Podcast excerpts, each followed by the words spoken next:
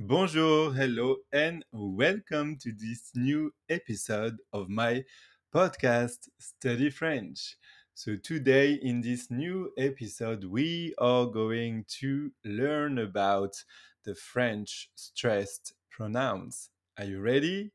C'est parti! So, you probably already know the pronouns like je, tu, il, etc. But do you know the French stressed pronouns? Let's have a look. So for I, the equivalent stressed pronouns is going to be moi. So for je, it's going to be moi, which translates in English to me. Moi, for example, me, I'm going to the movies with her. Moi, moi, je vais au cinéma avec elle. For tu, so you, tu, the French stressed pronoun is going to be toi, toi. For example, you, you are smart.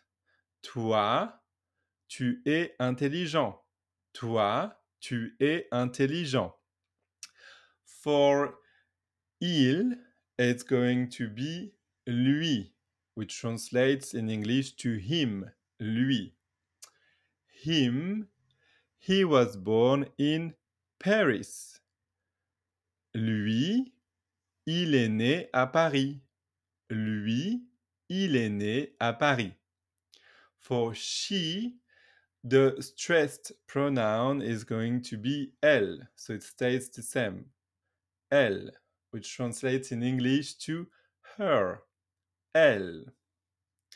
Her, she is fantastic. Or her, she is 30 years old.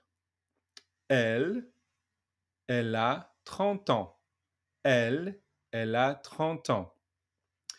So you can see that these pronouns can be used to accentuate something. Right. For nous, it's going to be nous. It stays the same. And in English, the equivalent would be us, nous. For example, us, we are going on holiday in August. Nous, nous allons en vacances en août. Us, we are going on holiday in August. Nous, nous allons en vacances en août. For vous, it stays the same as well. The French stressed pronoun is going to be vous. In English, it's you, vous.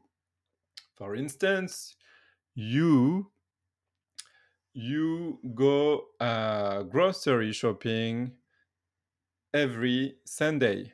Vous, vous allez faire les courses chaque dimanche ou tous les dimanches. Vous, vous allez faire les courses tous les dimanches, chaque dimanche. For il au pluriel, so ILS, plural il, ILS, it's going to be e, which is in English them. E spelled E-U-X. E.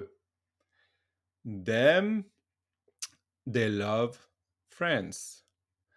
Eux, ils adorent la France. Eux, ils adorent la France. And for they um, feminine plural, so elle, E L L E S in French is going to stay the same. In English, the equivalent would be them. And in French, we will say elle, spelled once again E L L E S, elle. Dame, let's change the country. They love Spain. Elles, elles adorent l'Espagne. One more time. Elles, elles adorent l'Espagne. Voilà, thank you so much for listening to this episode. I hope you learned something.